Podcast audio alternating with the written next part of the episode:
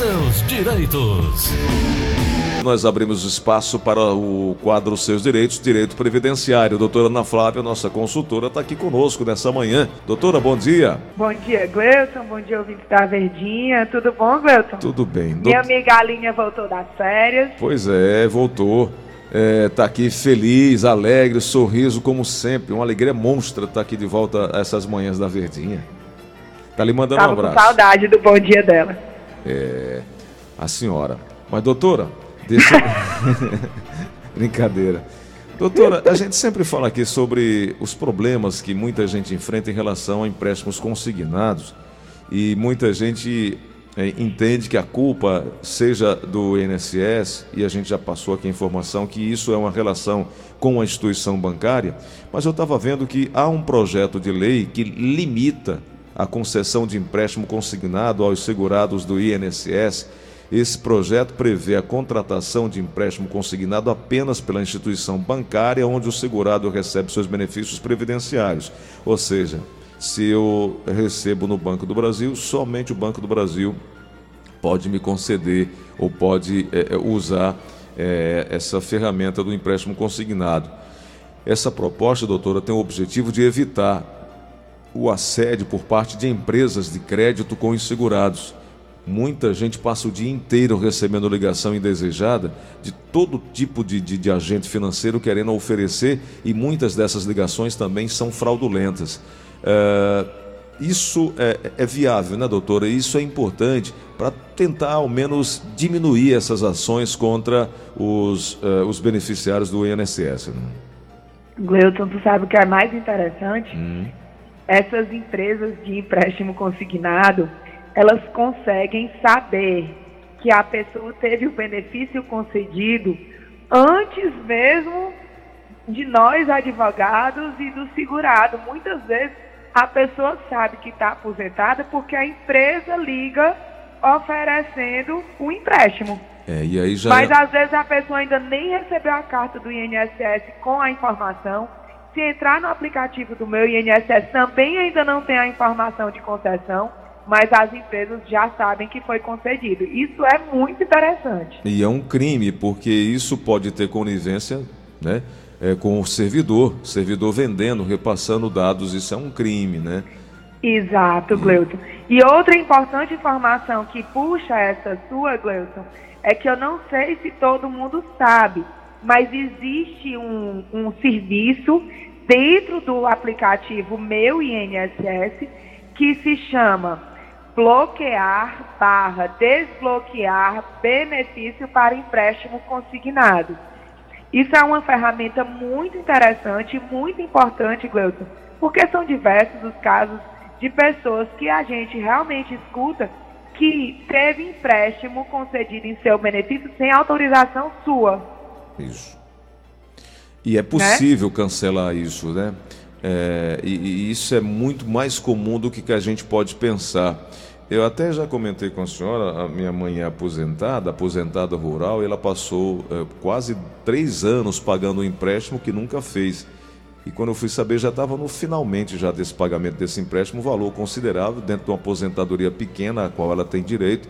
Isso é um absurdo e muitas vezes é, é uma conivência entre servidor é, do banco, entre servidor do INSS, há um coluio e prejudica quem mais precisa, né? E isso, Gleuton, muito interessante, viu? Porque existem pessoas analfabetas, né? Que assinam esses contratos de empréstimo sem saber que estão assinando um contrato de empréstimo.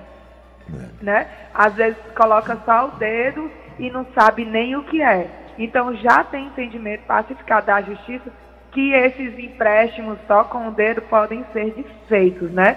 Então existe realmente essa ferramenta de bloquear empréstimo se, se o, o cidadão que tem um benefício, que está achando que o benefício está diminuindo de valor, né, por conta que está sendo descontado alguma coisa, e não foi ele realmente que solicitou o benefício, ele pode, inclusive, bloquear esse empréstimo dentro do aplicativo do INSS e tomar, então, as medidas cabíveis, né, entrando na justiça pedindo tanto a descontratação, né, pedindo o, o para que pare o, o, os descontos, como também pedindo o ressarcimento tanto do valor como de uma indenização pelo empréstimo indevido. Pois é, atualmente é de 40%, né, o valor teto do máximo do valor do benefício que pode ser descontado, 40%. Mas há uma previsão, doutora, que a partir de eh, 1 de janeiro do ano que vem, essa margem cai para 35%, exatamente reduzindo a, a, possibilidade de novos assédios e novos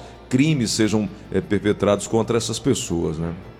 Importante, né, Gleuton, essa sua informação, porque se tiver alguém escutando e que conste descontos superiores a isso, também é uma forma de comprovar que o empréstimo foi abusivo, né? Porque acontece isso com relação à primeira matéria que você, você leu, né? É, uma instituição concede um empréstimo, outra concede outra, outra concede outra. Quando sai somando todas as instituições, passa do limite legal.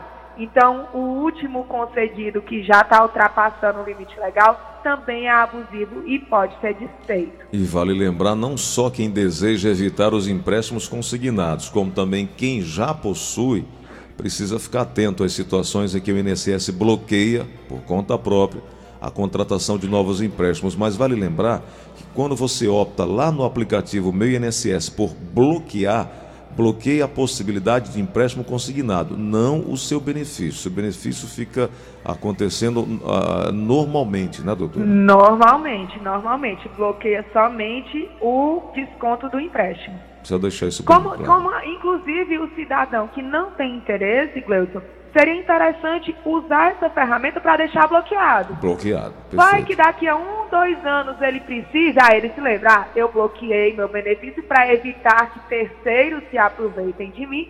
Hoje eu vou precisar fazer empréstimo, vou lá no meu INSS, desbloqueio e faço meu empréstimo. Mas seria realmente interessante, inclusive, quem não tem interesse, deixar essa opção bloqueada. Bloquear o acesso a qualquer tipo de empréstimo, que já evita qualquer tipo de fraude, né, Gleison? Perfeito. Doutora, uma pergunta recorrente, eu queria a sua ajuda. É, a ouvinte falou, Gleudson tem um filho, é, uma pessoa, de, é, eu tenho um filho, uma pessoa com deficiência. É, eu posso deixar ela, ele ou ela cadastrado no INSS para receber minha pensão quando, é, quando eu morrer, por exemplo? Isso é possível, né, doutora? Gleuton, se antes da reforma da Previdência, eu diria para você que não, não era possível. Com a reforma da Previdência, é, alguma coisa boa tinha que vir da reforma da Previdência, alguma né, Alguma coisa. é, então, a partir da reforma da Previdência, foi estabelecido que sim, que uma vez que se constate a dependência, né, de um inválido, de um deficiente intelectual, mental grave, comprovando essa situação antes do óbito do segurado, ele pode sim determinar que a pensão por morte fique para aquele filho com deficiência, tá? É importante, Gleudson, que por mais que isso já esteja determinado em lei, o INSS não está permitindo esse cadastro prévio administrativamente ainda, tá? Então, caso algum ouvinte esteja escutando, se enquadre nessa, nessa situação de ser aposentado, ou estar trabalhando, ou estar recebendo um benefício de auxílio-doença, e tenha o receio de vir a óbito e deixar seu filho deficiente, é, intelectual, mental, é, que dependa dele, deixar ele desamparado no momento do óbito, já existe sim essa possibilidade de cadastrar aquele dependente como uma pessoa que receberá a pensão por morte. Se o INSS não fizesse cadastro administrativamente, a pessoa pode se valer da justiça para já fazer essa ação declaratória de que aquela pessoa vai receber o benefício. Doutora, tem diversas situações, muita pergunta chegando aqui, doutora, é, mas eu preciso trazer aqui logo um, um tema antes para a gente falar antes de abrir espaço para o ouvinte. É, provavelmente muita gente já ouviu falar no limbo previdenciário. Assim como o nome, trata de uma situação complexa e prejudicial ao segurado. Eu estou lendo isso aqui, essa informação. Isso porque durante o período do limbo previdenciário, o trabalhador não recebe suporte nem da empresa, nem do INSS, nem mesmo estando incapaz. O doutora, o que é limbo previdenciário, antes de mais nada, e qual é o conceito desse limbo? Gleudson, o, o limbo previdenciário é como se fosse uma fenda. O que que acontece, ó? o, o, o trabalhador está exercendo sua função normalmente na empresa.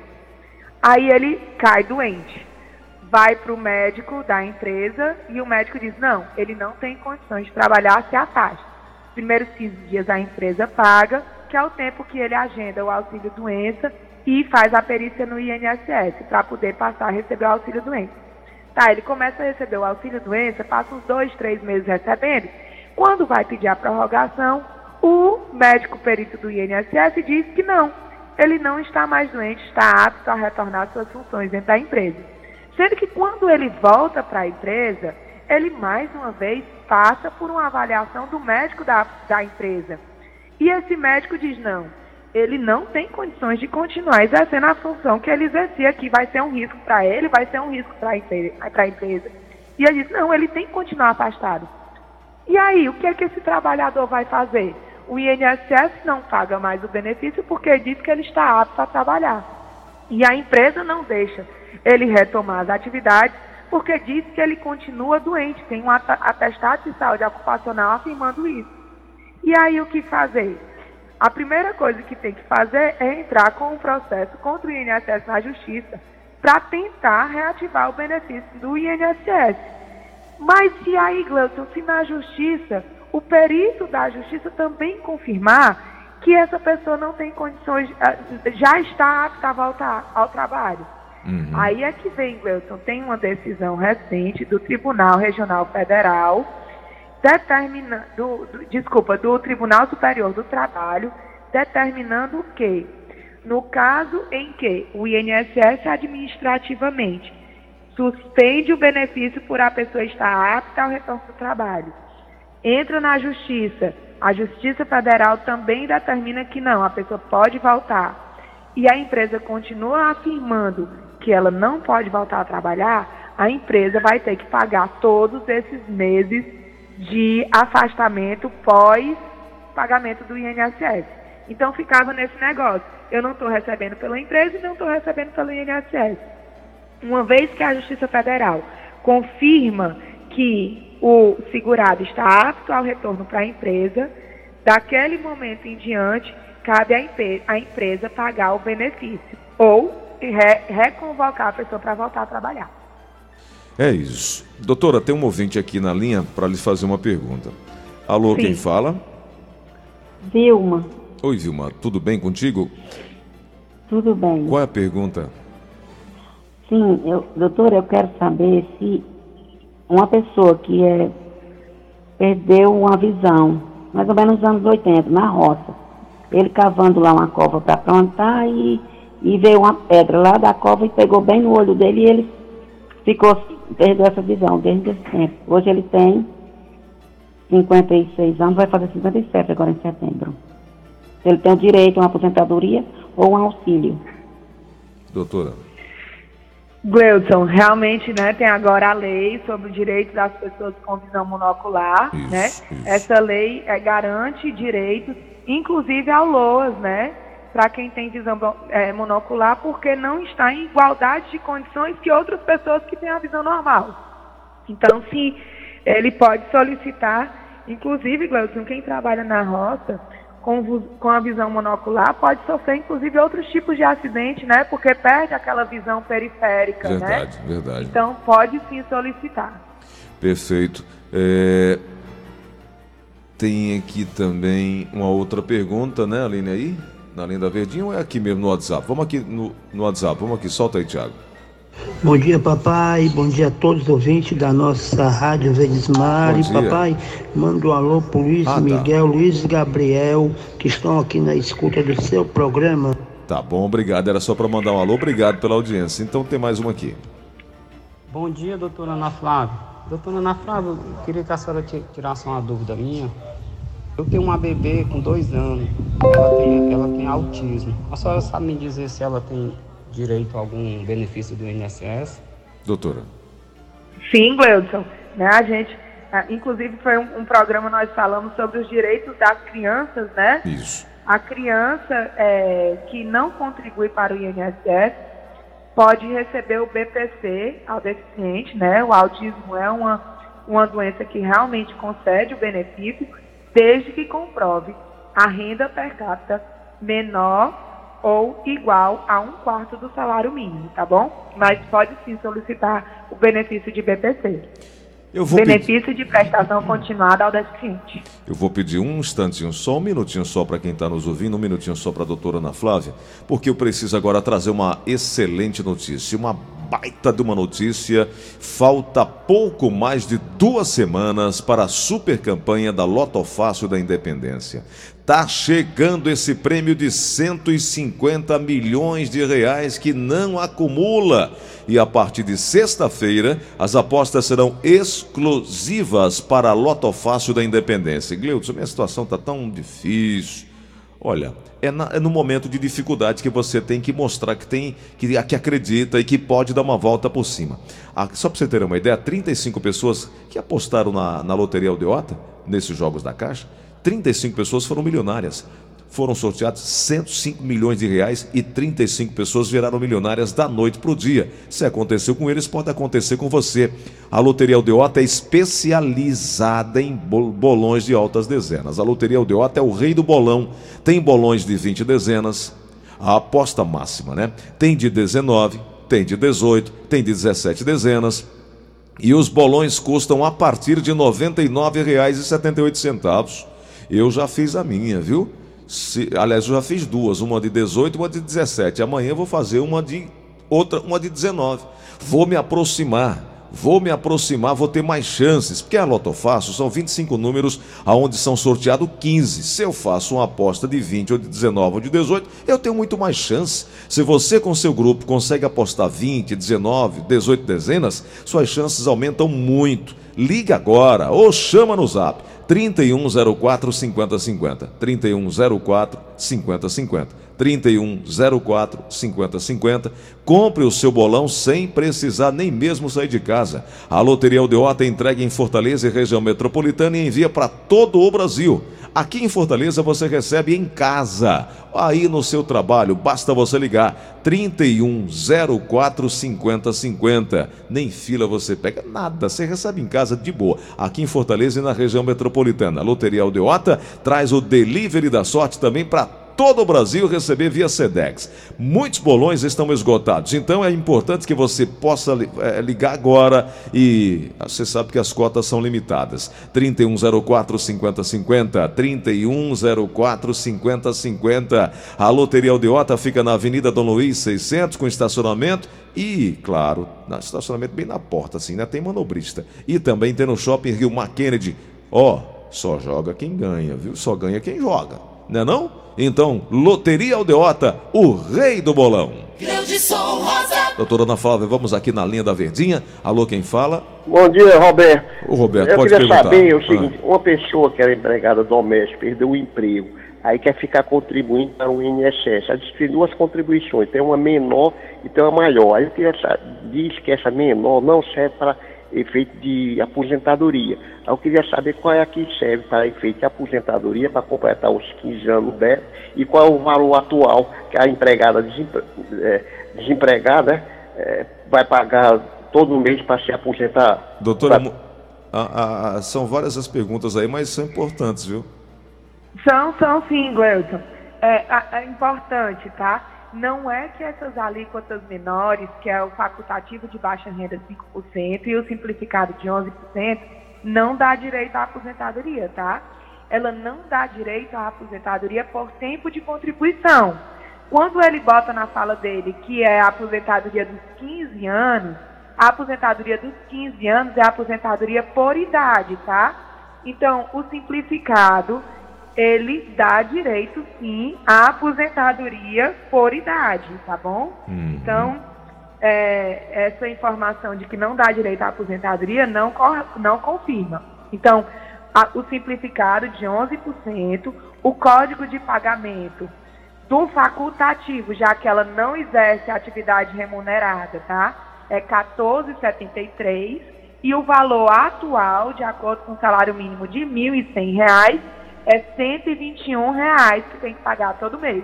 Lembrando, Gleuton, que em janeiro, tendo a mudança do salário mínimo, esse valor deve ser alterado. Eu friso muito isso porque são diversas as pessoas que chegam aqui no escritório com os pagamentos de janeiro inferior ao salário mínimo, porque pagou com o salário mínimo do ano anterior. Então já estamos chegando na reta final do ano, quando tiver essa alteração, tem que fazer alteração no carnezinho de pagamento, tá bom? Perfeito. Amanhã nós voltaremos a trazer mais informações sobre o direito previdenciário.